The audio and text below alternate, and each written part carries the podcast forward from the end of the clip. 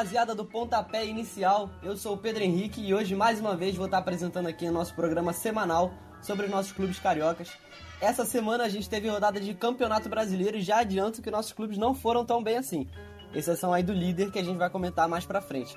Mas antes disso, deixa eu falar com os meus apresentadores. Tranquilo. Vamos para mais esse pontapé. É isso, fala aí, Juliana. Rodada movimentada de campeonato, né? Rodada movimentada de campeonato, muitos acontecimentos dentro do campo, nas arquibancadas e fora dele. A gente tem muita coisa pra falar, então se liga aí, galera. O programa hoje vai ser. vai estar recheado. É isso aí. Fala aí, Lourenço, tudo bem? Fala, Pedro. Fala, rapaziada. Tudo certo. Vambora. Vamos pra cima. Comentar essa rodada de. É, não tão boa para nossos clubes, mas mais uma rodada interessante pra gente destrinchar aqui. E para começar o nosso programa aqui, vamos para as Laranjeiras falar do Fluminense.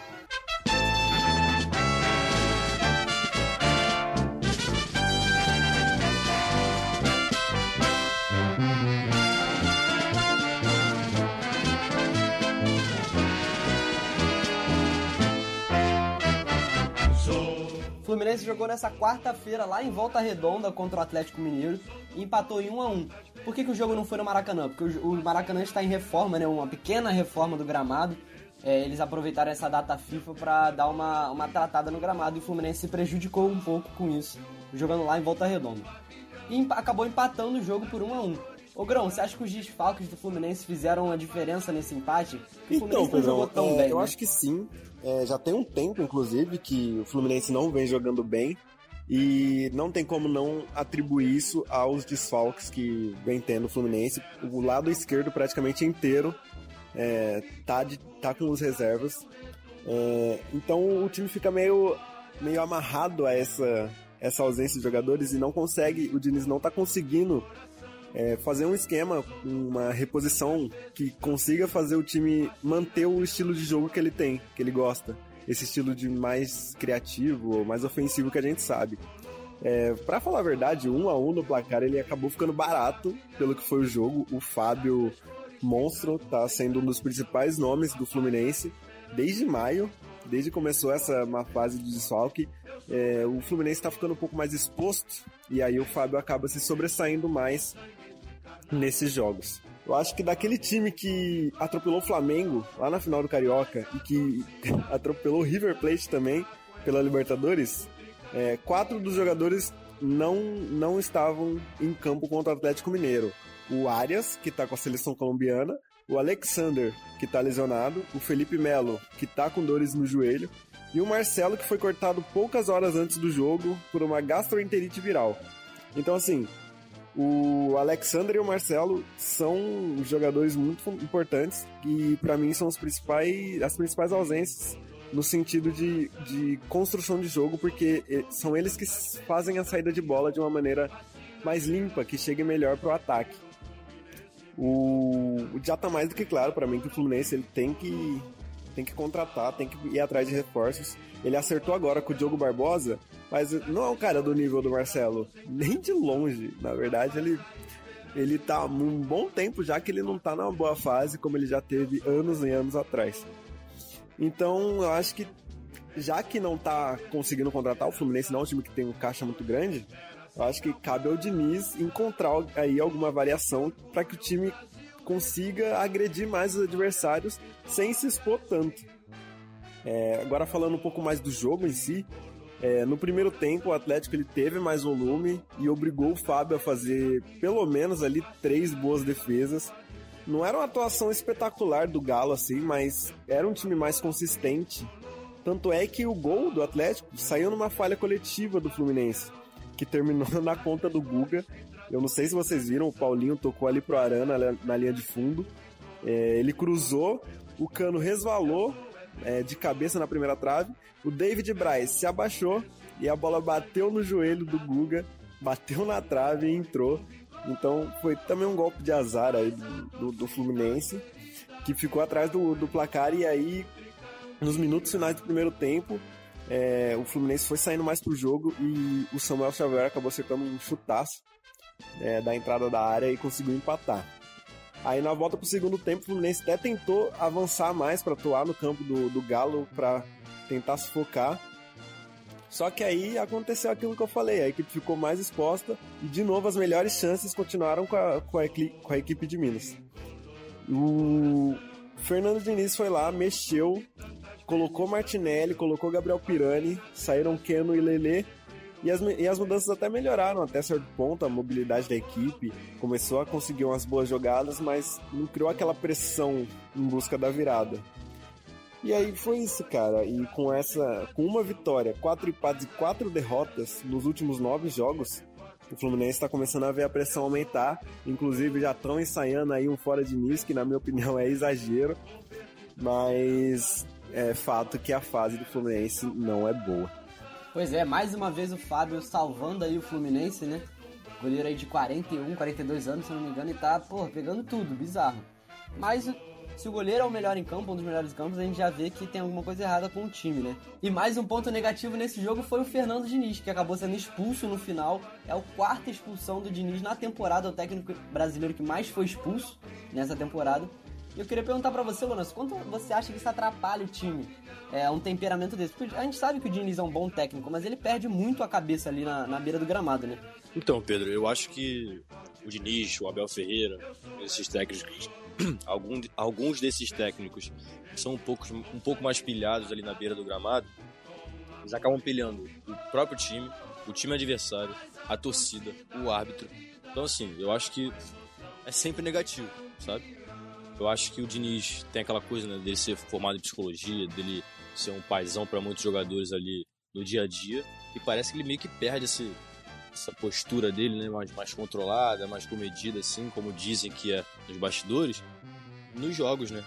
Ele acaba se descontrolando bastante. Eu tava assistindo a coletiva dele pós-jogo, ele falando que foi uma questão do campo que irritou ele. Teve uma confusão com, entre o André e o Arano, um lance mais, mais brusco, assim. O banco dos dois times levantou, o árbitro deu um amarelo para ele, falando que ele era o responsável pelo, pelo banco do Fluminense ele não gostou também. Então, assim, eu acho que são questões de jogo, tudo bem, a, os ânimos ficam mais exaltados de uma forma geral. Mas essas expulsões, eu acho só atrapalham ele e principalmente o time dele. Porque, obviamente, se ele tá expulso, ele não pode mais estar lá para comandar o time, né? Assim, isso é totalmente é, é ruim. É ruim pro Fluminense, é ruim para a visão dos torcedores. Porque é isso, um jogo desse, que o Fluminense tá empatando ou até perdendo, que o Fábio tá tendo que salvar, como o Grão falou, é, é muito ruim ter o, a sua principal referência ali, né? O cara que comanda o coletivo, indo mal, né? Indo mal e sendo obrigado a, a voltar pro vestiário por uma questão de disciplina. E não é nem uma questão de injustiça, algum pênalti não marcar. Não. Algo muito sério assim. Uma questão de disciplina dentro do campo, eu acho muito desnecessário. Então eu acho que atrapalha principalmente ele e, e, consequentemente, o ambiente ao redor fica bem pior. Era um duelo direto por uma vaga no G4, né? Fluminense e Atlético Mineiro. E acabou que não mudou muita coisa. O Atlético Mineiro está em quinto lugar com 19 pontos e o Fluminense ficou em sexto com 18. É, quem ganhasse esse jogo, né, acho que ia despachar ali o outro, passar e assumir uma vaga no G4, mas não foi isso que aconteceu. Os dois clubes acabaram ali tropeçando. Mas pro próximo jogo do Fluminense a gente vai ter retornos importantes, né, Juliana? É, Arias, Marcelo e Felipe Melo devem voltar no próximo jogo contra o Bahia, que é esse sábado, agora você que tá ouvindo nesse sábado, às 18h30, mando do Fluminense. Sim, o Fluminense vai ter reforços importantes, como o Grão já tinha dito, o Arias estava com a seleção colombiana, o Felipe Melo tinha sentido desconforto no joelho, e o Marcelo tinha sido vetado no último jogo porque estava com uma gastroenterite mas eles já participaram novamente, no, normalmente das atividades com a equipe Fluminense, né, de treino, eles vão voltar a campo nesse próximo jogo contra o Bahia. São reforços importantes, né, pro Fluminense, que a gente já estava debatendo aqui antes que precisa fazer algumas contratações. É, apesar do Melo não ser um jogador que eu goste muito, mas, mas pela pessoa ele é ele é referência ali no time do Fluminense, principalmente na zaga ultimamente.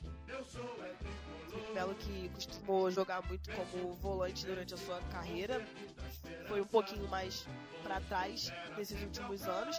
O Arias, que é um dos principais nomes do ataque do Fluminense, junto com o Cano, e o Marcelo, que é um lateral exemplar, craque de bola, que não tem como a gente nem contestar, que é um dos é, melhores laterais que eu já vi jogando, são reforços importantíssimos do Fluminense, que empatou o último jogo contra o Atlético Mineiro, tem vindo numa fase abaixo do que estava apresentando no início da temporada. Então, é uma notícia boa na torcida tricolor. Pois é, pra gente ter uma noção da falta que o Marcelo tá fazendo, é, quem fez o gol contra nesse jogo contra o Atlético Mineiro foi justamente o Guga, que tava ali na lateral esquerda substituindo ele de última hora.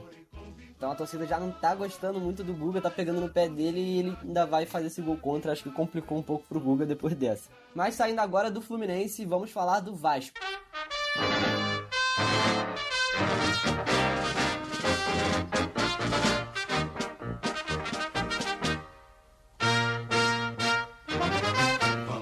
Juliana, Vasco 0, Goiás 1, jogo em São Januário.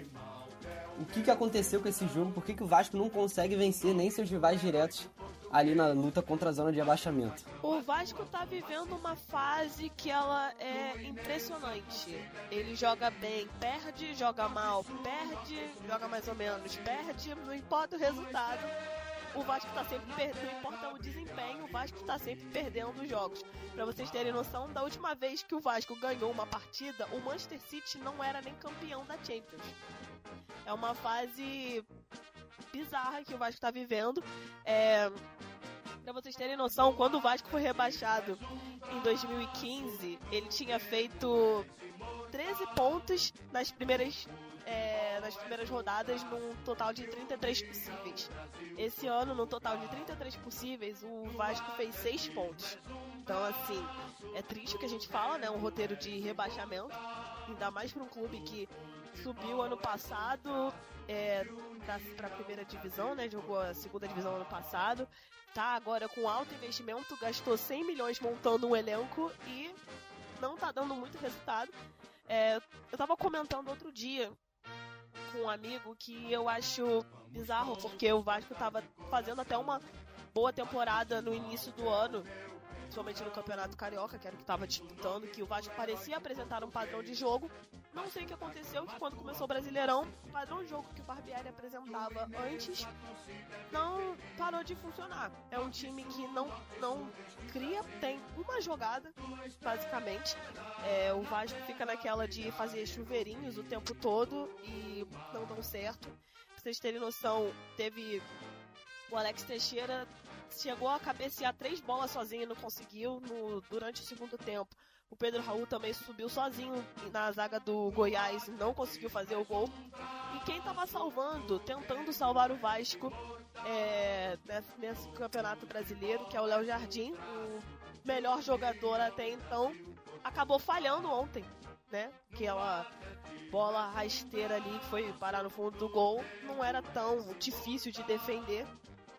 Então o Léo Jardim também acabou pe pecando ali, né, naquele momento e confusão geral. O Vasco não fazia um mau jogo no primeiro tempo. Tava até criando algumas oportunidades, mas é um azar surreal, né? A bola não entra, a bola não entra pro time do Vasco.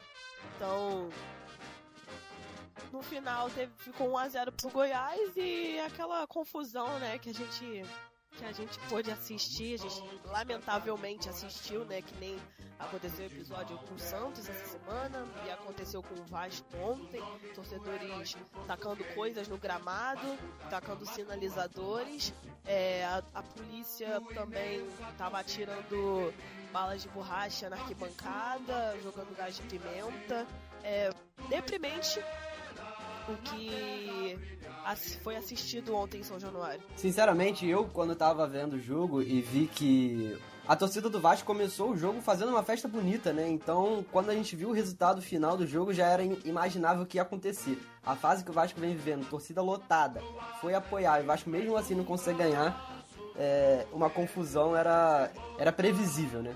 E Grão, eu vi que você foi no jogo em São Januário, né? Se você quiser também dar uma, uma adicionada aí no que você experienciou de lá também. É, e uma pergunta para você, cara. O Barbieri foi demitido ontem, depois do jogo, e muitos torcedores já, já queriam a cabeça dele há muito tempo. O Barbieri foi tarde, e quem deve ser o próximo treinador do Vasco? Se você não, se você não quiser falar nomes, então perfil. Qual deve ser o próximo perfil é, de treinador cara, do Vasco? Cara, eu tava lá, pra mudar isso. Januário, e assim, eu já fui sabendo que se o Vasco não ganhasse, ia cair o mundo, ia dar essa treta. Que é muito triste, né? Mas enfim. É, eu vi, eu concordo com a Juliana, cara. O, o Vasco jogou bem, cara. Foi, foi inacreditável, nada dava certo. Tipo, fez o gol impedido, tomou um gol impedido também, mas bola na trave, enfim, o Vasco, na minha opinião, merecia ter ganho o jogo. É... Sobre a confusão, eu assim que acabou o jogo já tava lá no portão para sair, porque, como eu falei, sabia que ia dar confusão já. E eu moro ali perto, eu moro uns 10 minutos andando de São Januário. E eu já saí como? Disparado para ir para casa e só ouvindo. No caminho inteiro, eu cheguei em casa continuei ouvindo as bombas, os tiros. Então é muito triste, né? É, a torcida não merece esse time que, que, que, tá, que não consegue honrar a camisa. Falando agora sobre o Barbieri, é, já deu para sentir o ódio da torcida. Eu tava lá no meio e cada substituição que ele fazia era burro, burro. A torcida xingando muito o Barbieri lá. O que, na minha opinião, é uma pena. É... Como eu disse, como a Juliana disse, o, Flam... o Vasco não jogou mal, cara. O Vasco jogou bem, fez um bom primeiro tempo e, como eu disse, merecia a vitória. Mas o futebol é resultadista, não tem como. Brasileiro, então. É, e a, pelos resultados ele acabou não suportando a, toda a pressão que já, já tinha sobre ele. A SAF, que tinha dito que respaldava ele para continuar o trabalho, manteve ele por duas rodadas a mais e demitiu. Então, é complicado, cara. Se você for pensar no projeto em si, é uma atitude, na minha opinião, muito ruim. Eu lembro que nós fizemos aqui uma enquete sobre se ele devia ou não continuar, e eu fui um dos que votou pela permanência dele, que, que acreditava que o certo é manter, é óbvio, que a má fase pesa muito, mas mesmo assim é necessário ter fé. Acho que são casos diferentes, mas o Botafogo manteve o Luiz Castro quando a fase estava ruim. E agora está colhendo os frutos. É... Só que já foi, né? Infelizmente, essa cultura do futebol brasileiro tá aí e deve continuar por muito tempo. E eu acho que agora vai ter aquele famoso gás, né? Quando sempre que chega um treinador novo, parece que o ambiente muda, que os jogadores começam a se dedicar mais. Então, eu acho que isso acontece em 90% dos casos de troca de técnico. E eu acho que é por isso que a gente continua com essa mania de trocar tanto de técnico. Porque chega um técnico, começa o pessoal se doando, indo bem. Aí depois quando começa a oscilar, né, que é normal, aí manda embora. Sobre um possível nome, eu não acho que tenham muitos bons nomes assim no mercado, nomes viáveis, óbvio.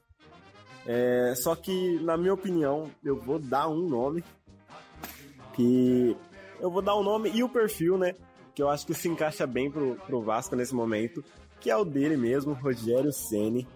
Eu acho que, apesar de não ser o agrado de tanta gente, eu acho que ele chegando nesse momento seria semelhante para ele fazer ele fazer o que ele fez com Fortaleza, esse processo de reestruturação que é o que o Vasco tá passando. O Vasco não tem um elenco muito bom, nem um time titular assim brilhante. E o Rogério Senna ele sabe trabalhar, ele já mostrou que sabe trabalhar com esses times que não são recheados de estrelas, que não são aqueles times que vão propor o jogo o tempo inteiro, que é o que o Barbieri vinha querendo fazer, mesmo sem ter esse material humano. Então eu acho que o Rogério Senna ele consegue trabalhar com esse tipo de, de, de peças, de jogadores, e e eu acho que é esse o perfil que o Vasco tem que procurar. Não adianta trazer o, o Guardiola, que com os caras que tem lá não vai conseguir fazer jogar muita bola. E tendo um time mais com mais fechado, mais competitivo assim no sentido físico, no sentido de intensidade, eu acho que o Vasco vai conseguir parar de perder finalmente e aí sim começar a conquistar, reconquistar a confiança para com, começar a pensar mais nas vitórias e em sair dessa fase que é, que nem a Juliana falou, é deprimente, cara. É, eu, eu fiquei com muita pena dos torcedores vascaínos lá naquele estádio. É óbvio que a gente não quer a confusão, mas, pô, é uma frustração que eu senti mesmo sem ser vascaíno lá. Então, imagina para quem é torcedor. É uma pena mesmo. O Vasco criou muitas oportunidades, principalmente no primeiro tempo, né? Chegou a fazer um gol ali com o Andrei, mas ele estava impedido por muito pouco, o nosso queridíssimo juiz Vin Diesel. com auxílio do VAR no gol. É... Então é uma pena que o Vasco tenha perdido esse jogo e tá complicado na tabela, tá em penúltimo, com 6 pontos. Só não é lanterna porque o Curitiba consegue estar tá pior. É, e o primeiro time fora da zona de abaixamento é o Cuiabá com 12 pontos, ou seja, são 6 pontos de diferença. É, então o Vasco está se afundando aí na, na zona de abaixamento. E pensando nisso, Juliana, o que, que você acha que tem que mudar no clube para o pior não acontecer de novo, né? O rebaixamento. É, é uma questão técnica, uma questão de gestão, é tudo. O que, que tem que mudar nesse, nesse time do Vasco? Eu acho que tem que mudar bastante coisa. Eu acho que precisa começar estabelecendo padrão de jogo. É, apesar do Vasco ter jogado bem a partida de ontem, não é uma parada que acontece sempre, sabe? Foi um caso. É, eu posso citar também jogos contra o Palmeiras, que eu acho que o Vasco jogou bem lá no iníciozinho, né? Contra o Fluminense, fez uma boa partida também no empate. Jogo contra o Atlético Mineiro que venceu. Mas, é, fora isso, fora esses casos isolados, o Vasco parece um bando em campo. Então, o novo treinador que chega aí vai ter muita coisa para fazer, vai ter muito trabalho, precisa mudar a mentalidade também. É, alguns jogadores parece que já entram no campo derrotados, apáticos e aquela coisa da preleção acho que também é, ela é muito importante no futebol, né? Eu lembro que um, um treinador que fazia muito isso era o Vanderlei Luxemburgo. Ele sempre foi muito característico pelo que ele fala no vestiário antes dos, dos times dele entrarem em campo. E isso muda com o jogador. Acho que muito dos problemas do Vasco seria resolvido com psicólogo, de verdade. Porque parece que os jogadores já entram em campo e já perderam, sabe, antes do, do jogo começar. Então, tirando essas questões assim da cabeça, precisa estabelecer um padrão de jogo, sabe? Um padrão claro de jogo. É, parar com esse negócio de chuveirinho que não dá certo. É, ensaiar mais jogadas diferentes. Como eu tava falando antes, o Barbieri parecia que só tinha uma jogada ensaiada. E fazer algumas contratações pontuais, o que é bem ruim da gente falar também, já que o time já gastou muito dinheiro e não deu muito certo. E, enfim. E acho que isso é o que a gente pode falar, né? Se a gente for falar de verdade, eu acho que precisa tacar sal grosso em São Januário para ver se melhora um pouquinho a situação do time, porque tá complicado. Pois é. E eu falei que o, o primeiro time fora da zona de abaixamento é, é, o Cuiabá e o Vasco vai enfrentar justamente o Cuiabá na próxima rodada do Campeonato Brasileiro. Pode diminuir essa distância de 6 para 3, 3 pontos, né, Lourenço? Um jogo importantíssimo para o Vasco. Sem dúvida, sem dúvida. É, assim, eu, eu dei a letra, a gente deu, a gente deu esse papo assim no, nos últimos episódios, falando de como esses jogos para o Vasco, lá em São Januário, com essa pressão toda, iam ser complicados, né? Ao mesmo tempo que é melhor jogar em casa, na maioria das vezes, com essa pressão da torcida, com esse, enfim, com esse clima, eu acho que é muito complicado. O Vasco tendo que propor o jogo. Enfim, né? Eu, eu acho que a gente comentou mesmo esse jogo, pré-jogo do Goiás. A gente falava, cara, a chance do Vasco se complicar nesse ambiente é muito grande. E assim, eu acho que, assim, pelas notícias que estão saindo, né? Talvez o Vasco, igual o Santos, jogue sem torcida nos próximos jogos. E eu acho que talvez só ajude o Vasco, sendo bem sincero, assim. É, talvez tire um pouco da pressão na hora do jogo, né? Claro que os jogadores sabem do ambiente, sabem o que está acontecendo, sabem do contexto, então não vão esquecer o quão ruim a situação está. Mas sem os torcedores lá xingando, no final jogando bomba, ou até no meio do jogo mesmo, eu acho que isso pode ajudar e dar um ânimo é, nesse jogo do Cuiabá, por exemplo. Eu acho também que é um jogo complicado, o Cuiabá perdeu pro Botafogo, mas quem sabe, né? Quem sabe talvez sem a torcida é, os jogadores consigam assimilar melhor o que está acontecendo dentro de campo e, e enfim, iniciar esse, esse passo para fugir da zona de rebaixamento, porque de fato essa campanha até o momento vem bastante complicada, vem bastante abaixo, né? É, se não me engano, são, é, é uma campanha pior do que as campanhas que o Vasco caiu nos, nos anos em que caiu para a segunda divisão. Então, é, é mais uma oportunidade para uma reanimação, mas cara, de uma forma geral, esse, esse ambiente só, entre aspas, se cura, né? É, só é possível dar a volta por cima vencendo. Então, ao menos aproveitar esses jogos em casa, talvez sem a torcida, como eu disse, é, seja, seja uma forma do Vasco conseguir se alinhar. Talvez chegando um treinador novo, dê um ânimo diferente, dê uma balançada no ambiente. Eu acho que o Vasco tem que aproveitar bastante essa oportunidade para, mais uma vez, tentar se reanimar e sem aquela ideia maluca de, pô, vamos tentar uma Sul-Americana, tentar uma Libertadores. Assim, pezinho no chão, é não cair. Existem estatísticas que 70% dos times que sobem em até 3 anos, se não me engano, caem. Ou 4 anos caem.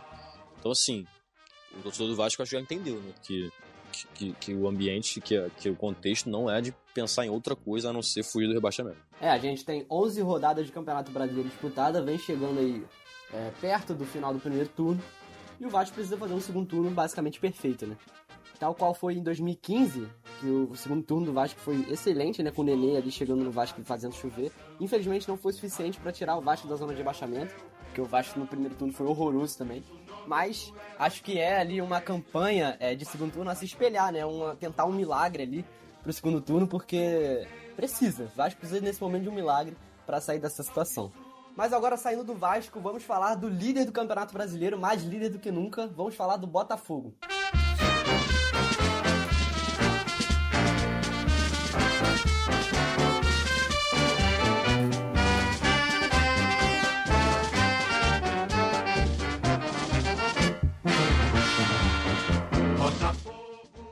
Botafogo venceu a sua última rodada do Campeonato Brasileiro, quinta-feira, né, contra o Cuiabá, fora de casa, e chegou a 27 pontos no Campeonato Brasileiro. São 11 partidas jogadas e 9 vitórias.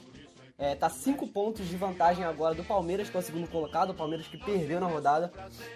Lourenço, o Botafogo nem jogou tão bem assim, né? Mas tá, talvez a gente, tenha, a gente esteja falando aqui da sorte de campeão. O Botafogo venceu o jogo. Sim, perfeito. É, o Botafogo venceu e isso que importa, afinal, a vitória que dá os três pontos, os três pontos é o máximo possível para se conquistar a cada jogo. O Botafogo seguindo assim, a sensação é exatamente essa, a sorte de campeão. Eu acho que o Cuiabá foi superior sim, mas também não acho nenhum absurdo assim.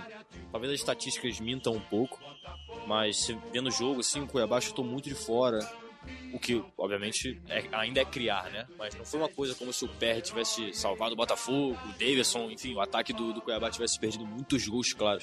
Foram muitos chutes de fora, muitos chutes de fora da área, muitas, muitas bolas que o PR simplesmente encaixava. De novo, eu acho que o Cuiabá foi superior, teve mais chance o Botafogo. Porém, chega lá na frente, o Botafogo um pênalti e o Tiquinho crava, o Tiquinho decide mais uma vez. E é isso, um jogo um pouco mais complicado, fora de casa. É, Botafogo que lá atrás perdeu pro Goiás fora de casa, né? Dessa vez, mesmo jogando abaixo, venceu. E a gente falou nos últimos episódios também dessa pausa, né? Da FIFA seria boa ou ruim o desempenho aqui pode ter sido abaixo, né? Os jogadores podem ter perdido um pouquinho o ritmo, mas seguiram vencendo. E é isso que importa. Eu acho que chegam grandes para esse jogo contra o Palmeiras. Chegam muito grandes. E o Palmeiras vindo de uma derrota, inclusive, né? Então vai ser um jogaço, um jogaço. E. Enfim, eu acho que o Botafogo tem que se apegar acima de tudo nas vitórias. E claro, o bom futebol aproxima o time da vitória. Mas não é somente isso que vai é, garantir com que a vitória venha. Então eu acho que o Botafogo vencendo com o Tiquinho mantendo a fase, são sinais muito bons, mesmo depois dessa pausa da data FIFA. Que fase vive o Botafogo?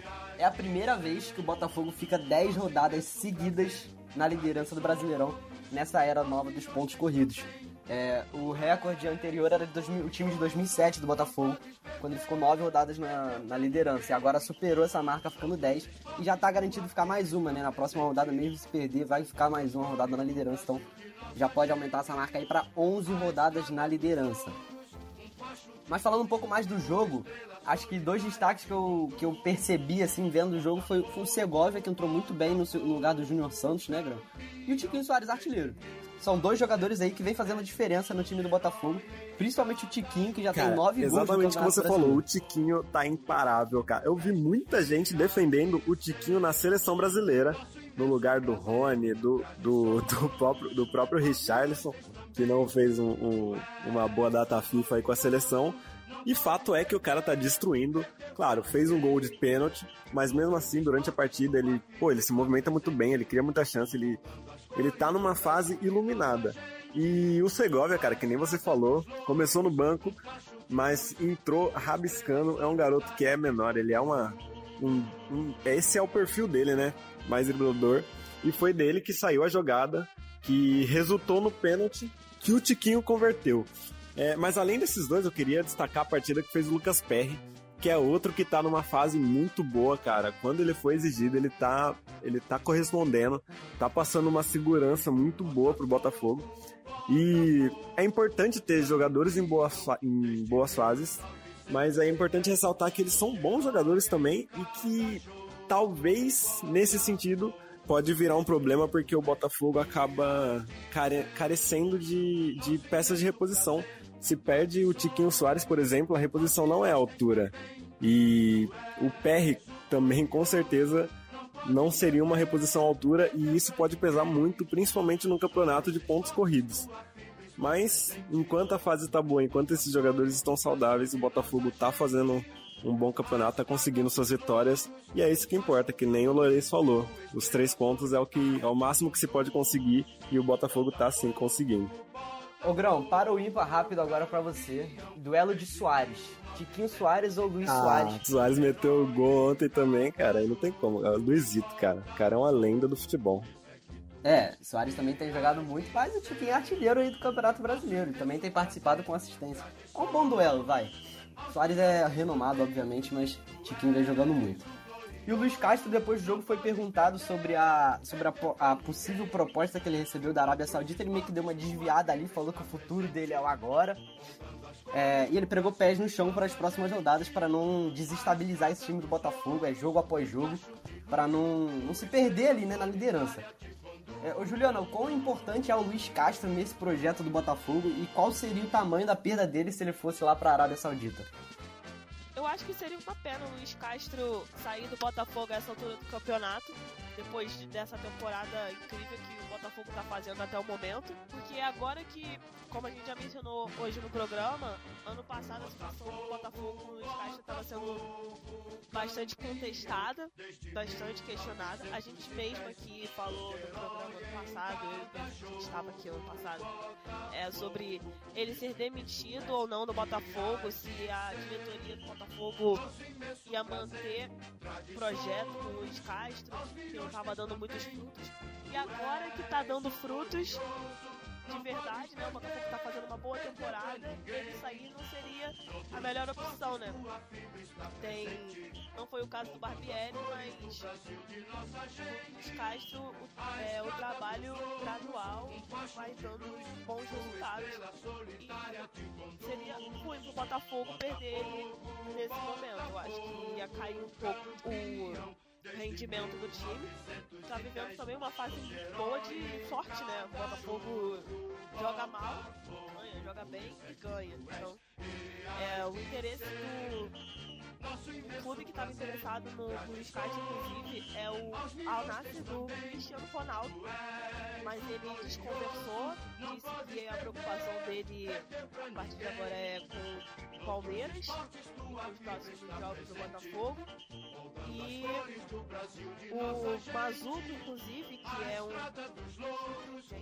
disse que ele confia na permanência do Luiz Castro.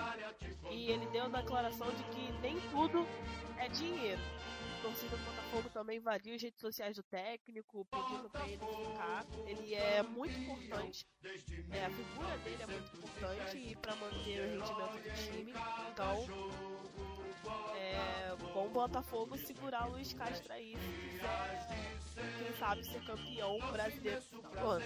Pois é, chega a ser difícil em termos financeiros, é impossível competir com a Arábia Saudita, com o Al Nassr, né? e ainda tem a motivação de treinar o Cristiano Ronaldo. O Luiz Castro, que é português, ele deve ter, querendo ou não, dentro dele essa vontade, mas aí ele tem que botar na balança. Ele quer ser campeão, ele quer ganhar dinheiro, ele quer fazer história aqui no Botafogo. Eu acho que ele devia continuar assim. Ele tem a chance de fazer uma, uma conquista histórica, que seria o Campeonato Brasileiro desse Botafogo. Então, espero que fique aí pra, pra gente ver o que acontece nesse Campeonato Brasileiro. E o próximo jogo, meus amigos, é Palmeiras e Botafogo, líder contra vice-líder, domingo às 4 horas lá no Allianz Parque. Lourenço, é a final antecipada do Campeonato Brasileiro ou é cedo demais para isso? Então, Pedrão, eu acho que vai ter o clima de final, sem dúvida nenhuma. Vai estar aquele clima gostoso para ver esse jogaço. Mas eu acho que final ainda é muito cedo para falar. Assim, muita gente projeta ainda que o Botafogo vai, vai deslizar, vai começar daqui a pouco a a perder mais jogos tudo mais, dar aquelas derrapadas. O que eu acho que, sinceramente, como até o momento não derrapou, o Botafogo já não tá mais na Copa do Brasil. Eu acho que tem totais condições de levar isso até o final, levar esse ritmo até o final. Claro, se conseguir evitar principalmente as lesões dos seus jogadores. Mas, só que assim, o Palmeiras é aquela coisa, né? O Palmeiras, para perder um jogo, demora quatro meses. Demora muito tempo. Perdeu agora pro Bahia, com a polêmica lá do gol, do gol, enfim, da bola em cima da linha, se foi gol, se não foi. Mas eu acho que é, final ainda é muito cedo. Eu acho que o clima vai ser esse. Só que eu acho que de fato, para definir o campeonato, definir o rumo do campeonato aqui, eu acho que ainda não vai ser. Então, é, de novo, vai ser um jogaço, vai valer super a pena ver, seja no estádio, seja na TV, seja no bar com os amigos, seja, enfim, qualquer lugar, vai valer super a pena, jogaço. Os dois, enfim, os dois times mais consistentes, né, do Brasileirão até agora. Mas acho que de fato definir o campeonato Talvez se fosse o mesmo jogo lá pro segundo turno, aí eu diria que sim, sem dúvida alguma. Um cenário parecido em relação à distância de pontos e tudo mais. Mas agora eu acho que ainda é muito cedo pra gente cravar isso. A certeza é que vai ser um jogaço. É... O Palmeiras vai jogar no seu estádio, né, na grama sintética, mas o Botafogo, por outro lado, já tá acostumado com isso. É, que o Newton Santos também é, implementou a grama sintética, então vai ser um jogaço de dois clubes aí que já estão acostumados. E com certeza a gente vai ver um jogo bem movimentado. Mas agora saindo do Botafogo, vamos falar do Flamengo, que vou te falar, essa rodada é para esquecer.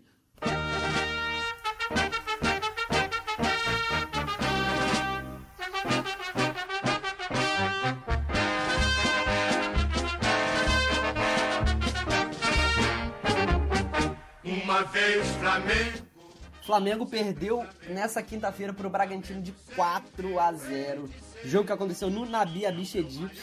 Lourenço, foram 36 chutes do Bragantino a 7. É, o Flamengo não tomava tantos chutes assim há mais de dois anos. 60% de posse de bola do Bragantino contra um clube que é acostumado a ter a posse de bola. O que, que aconteceu nesse jogo? Tenta me explicar aí, porque eu não entendi. É, Pedro, é uma análise um pouco, um pouco complicada, né? É, o Flamengo vinha de uma sequência bastante positiva no brasileiro, enfim, uma temporada como um todo, fazendo jogos consistentes, é, fazendo gols, sofrendo menos. Mas de fato, essa, esse primeiro jogo contra o Bragantino depois da data FIFA foi um pouco assustador, assim. Tinha alguns desfalques, claro, de alguns jogadores voltando das seleções. Pedro, é, o Ayrton Lucas, enfim, o, o, Pulgar também é outro. Mas, de uma forma geral, foi, foi uma atuação, assim, foi um jogo assustador, cara. O, o, o Bragantino parecia um time de profissionais jogando contra um sub-15. A intensidade o Bragantino colocava no, no, jogo, nos lances contra o Flamengo, era impressionante, assim. O Bragantino não parava de morder um segundo. Eu assisti o jogo e falava, cara, o Bragantino, ok, já abriu uma certa vantagem, mas vai chegar no segundo tempo, vai, vai sofrer, vai, enfim, vai, vai cansar um pouco. Porque cansa, né, você ficar lá em cima marcando, é, roubando bola no ataque, chutando o tempo todo, criando. Os jogadores dando carrinho todo lance, dividindo bola, dando a vida mesmo, que é muito legal de, de ver. E os jogadores do Flamengo, pelo contrário, pareciam que estavam, tipo assim, aéreos, assim, sabe? Tipo, assistindo o jogo é, de dentro do campo. É, eu acho que é isso. Eu acho que as estatísticas não mentem, como eu disse é, anteriormente aqui sobre um outro jogo. Que as estatísticas podiam mentir ali no jogo do Botafogo com o Cuiabá. Eu acho que nesse caso não mentem nem um pouco. Foi um massacre mesmo. Os jogadores muito empenhados do Bragantino para conseguir essa vitória dentro de casa. O torcedor também apoiando bastante. É, enfim, eu acho que foi um ponto fora da curva. Sinceramente, eu não acho que o Flamengo, enfim, vai a partir de agora é, ficar horrível. Mas é isso, né? É o retrato de uma temporada bastante. É, de bastante oscilação, né? Desse time do Flamengo, seja com o São Paulo, seja com o Vitor Pereira, mas principalmente por causa desse, desse planejamento mal feito da, por parte da diretoria, né? Então, eu acho que esse jogo, de novo, foi um ponto fora da curva, mas não dá para tirar os méritos do Bragantino, porque, cara, o Bragantino ontem deu aula pro time do Flamengo.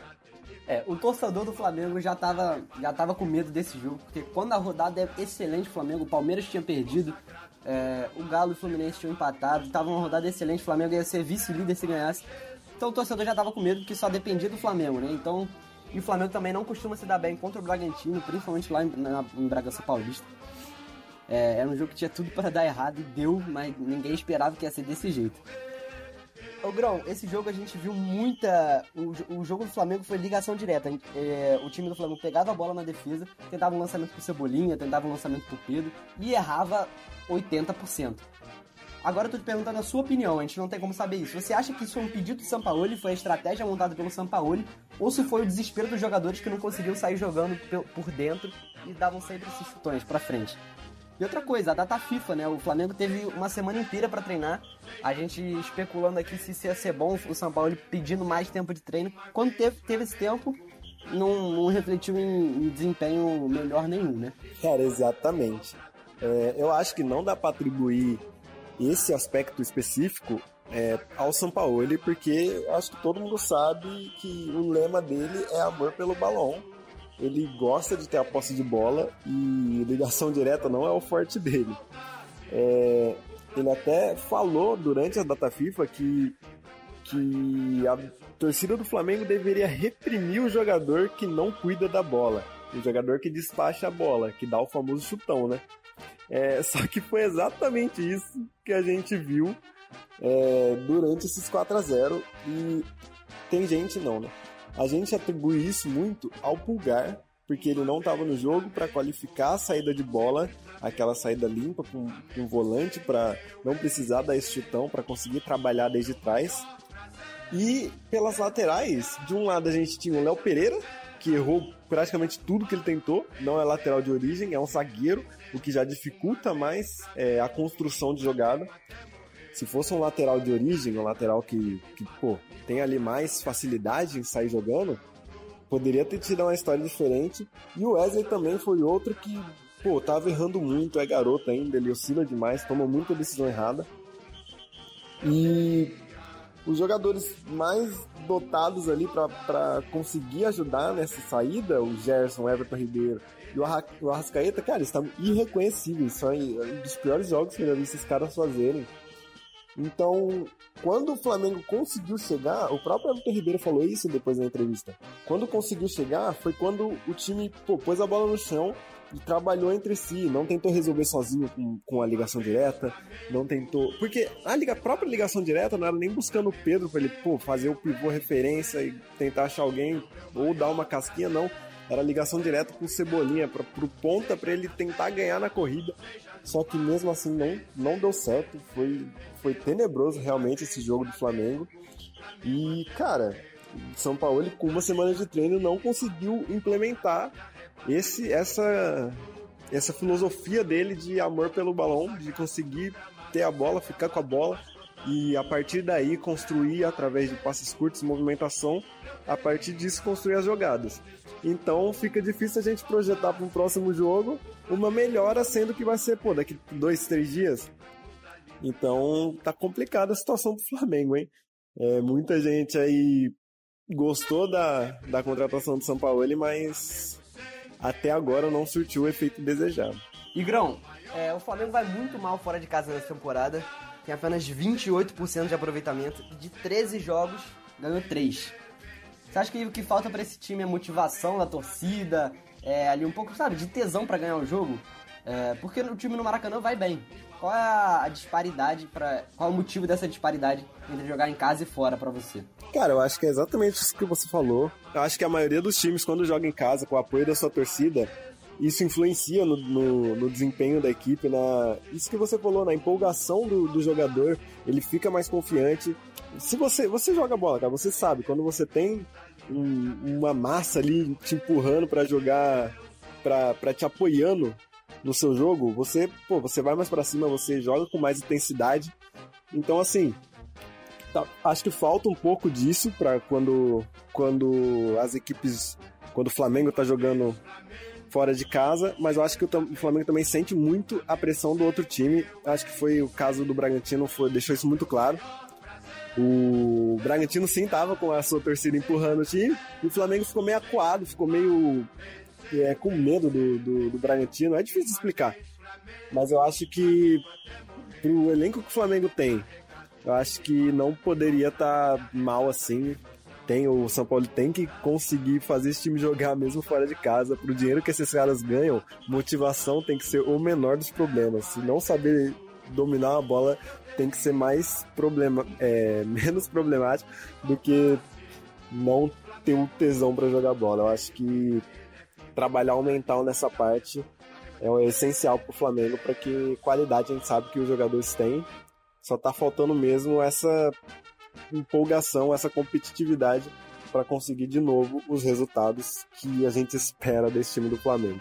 Olha, sinceramente, sobre o jogo de quinta-feira, eu boto muito na, na conta do Sampaoli. Porque o esquema que ele entrou em campo, cara, com o Léo Pereira na lateral esquerda, como você falou. Tipo, ele tendo o Felipe Luiz no banco, ele não confia no Felipe Luiz, é isso? O Ayrton Lucas também, ele tava voltando da seleção aí, tudo bem. Mas improvisar o Léo Pereira na esquerda, ele jogou muito mal. O Léo Pereira jogou muito mal e não foi culpa dele, ele não é lateral. Se ele quisesse usar Léo Pereira, Davi Luiz e Fabrício Bruno, na minha opinião, ele tinha que fazer um esquema com três zagueiros, abrir o Wesley na ala direita e o Cebolinha recuar um pouco para fazer essa ala esquerda. Na saída de jogo, o Flamengo tinha é, dois zagueiros ali na saída do jogo, que era o Fabrício Bruno e Davi Luiz o Léo Pereira na esquerda e na direita não tinha ninguém, porque ele mandava o Wesley se mandar para receber esse lançamento, essa bola longa. Então o Flamengo não conseguia sair tocando. Não tinha opção pelo lado direito. Se ele fizesse esse esquema com três zagueiros, o Fabrício Bruno vinha buscar a bola aqui na direita e o Davi Luiz centralizava. Era uma solução aí que talvez o São Paulo tenha lido mal, né? O contexto desse jogo. E tomou essa goleada, ficou muito feio pro time do Flamengo. Mas agora o Flamengo tenta superar essa goleada e vai enfrentar o Santos, que também vive uma fase tenebrosa, lá na Vila Belmiro, é, domingo às seis e meia da tarde. O lado bom, Juliana, é que o Santos não vai ter torcida. Você acha que esse é um bom momento para o Flamengo despachar essa derrota e vencer esse jogo? Mal comparando, é, eu tava lembrando aqui de um acontecimento. Esse jogo vai ser como a gente se acostumou a assistir jogos durante a pandemia, que eram com portões fechados, apenas as equipes e as suas comissões técnicas dando para escutar tudo que os treinadores gritam à beira do campo. É, querendo ou não, é, os jogadores atuais estão acostumados com esse cenário, que é bem triste, né? Porque foi por um motivo triste, pessoas estão morrendo. Mas os jogadores estão acostumados com esse tipo de cenário, de jogar sem público, jogar apenas os atletas ali. Eu acho que tudo tem seu lado bom e tem seu lado ruim, né? Que vocês estavam, o Grão tava falando agora há pouco sobre a importância da torcida e o papel da torcida dentro de uma partida. O Flamengo vai poder demonstrar lá o seu futebol sem ficar escutando pressão, né? Sem ficar xingamentos. É, vamos ver como vai ser o rendimento da equipe nesse cenário. E eu acho que esse cenário vai ser favorável também pro Santos, né? Eu sei que o nosso nosso foco aqui é falar sobre os clubes cariocas, mas não dá pra gente deixar de comentar o que aconteceu no jogo do Santos e do Corinthians. É lamentável, muito lamentável o que aconteceu, o que tem acontecido no Januário. Só que eu acho que foi até pior, porque estavam é, jogando. Jogaram um morteiro em cima do Cássio, quase que pegou o Cássio, ele conseguiu sair dali da direção é, a tempo de não ser atingido. É, isso é bom, é muito bom para os jogadores do, do Santos jogar sem a sua torcida nesse momento, porque eu imagino que eles estejam com medo, né, do que aconteceu. Infelizmente a gente está tentando presenciar essa situação. Mas é, eu acho que quando tá sem essa pressão toda do estádio lotado, alguns jogadores acabam se destacando mais, porque algumas pessoas ficam melhor com a pressão do que outras. Então, vamos ver aí o que vai dar nessa partida. Pois é, oportunidade para o Flamengo se recuperar e se consolidar melhor ali na briga, briga pela segunda colocação, por uma consolidação no G4. Né? O Flamengo está em quarto colocado nesse momento, o Grêmio ultrapassou ele Tá, o Grêmio tá com 20 pontos, o Flamengo com 19 na quarta colocação. Mas é isso, galera. O nosso pontapé inicial vai ficando por aqui. A gente espera que na próxima rodada os nossos clubes se recuperem, né? Tirando o Botafogo que já tá voando. É... E é isso, eu vou começar aqui me despedindo dos meus companheiros, começando pelo Grão. Valeu, Grão, tamo junto. Valeu, Pedrão. Valeu, Lourenço. Valeu, Juliana. Tamo junto. Até semana que vem. Tchau, galera. Foi um prazer estar aqui com vocês mais uma vez. Espero que semana que vem a gente tenha algumas notícias um pouquinho mais felizes para dar. E é isso. Um beijo pra todo mundo. Valeu, Pedrão. Valeu, Juliana. Valeu, Grão. Até a próxima. Muito obrigado, nosso ouvinte, mais uma vez. E vamos embora. Até semana que vem. Perfeito. Muito obrigado ao ouvinte que ficou aqui ouvindo a gente até o final, né? Alto que saiu no meio também, muito obrigado pela audiência. E não esqueça de acompanhar a Web Rádio Audioativo em todas as redes sociais, no Instagram, no YouTube, no site da Audioativo. Só você pesquisar ali Audioativo na internet. É... No YouTube também a gente tem postado muito conteúdo, então não esqueça de seguir a gente. A repercussão do próximo rodado do Campeonato Brasileiro você pode acompanhar no pontapé de segunda. E é isso, galera. Tamo junto, valeu! Thank you.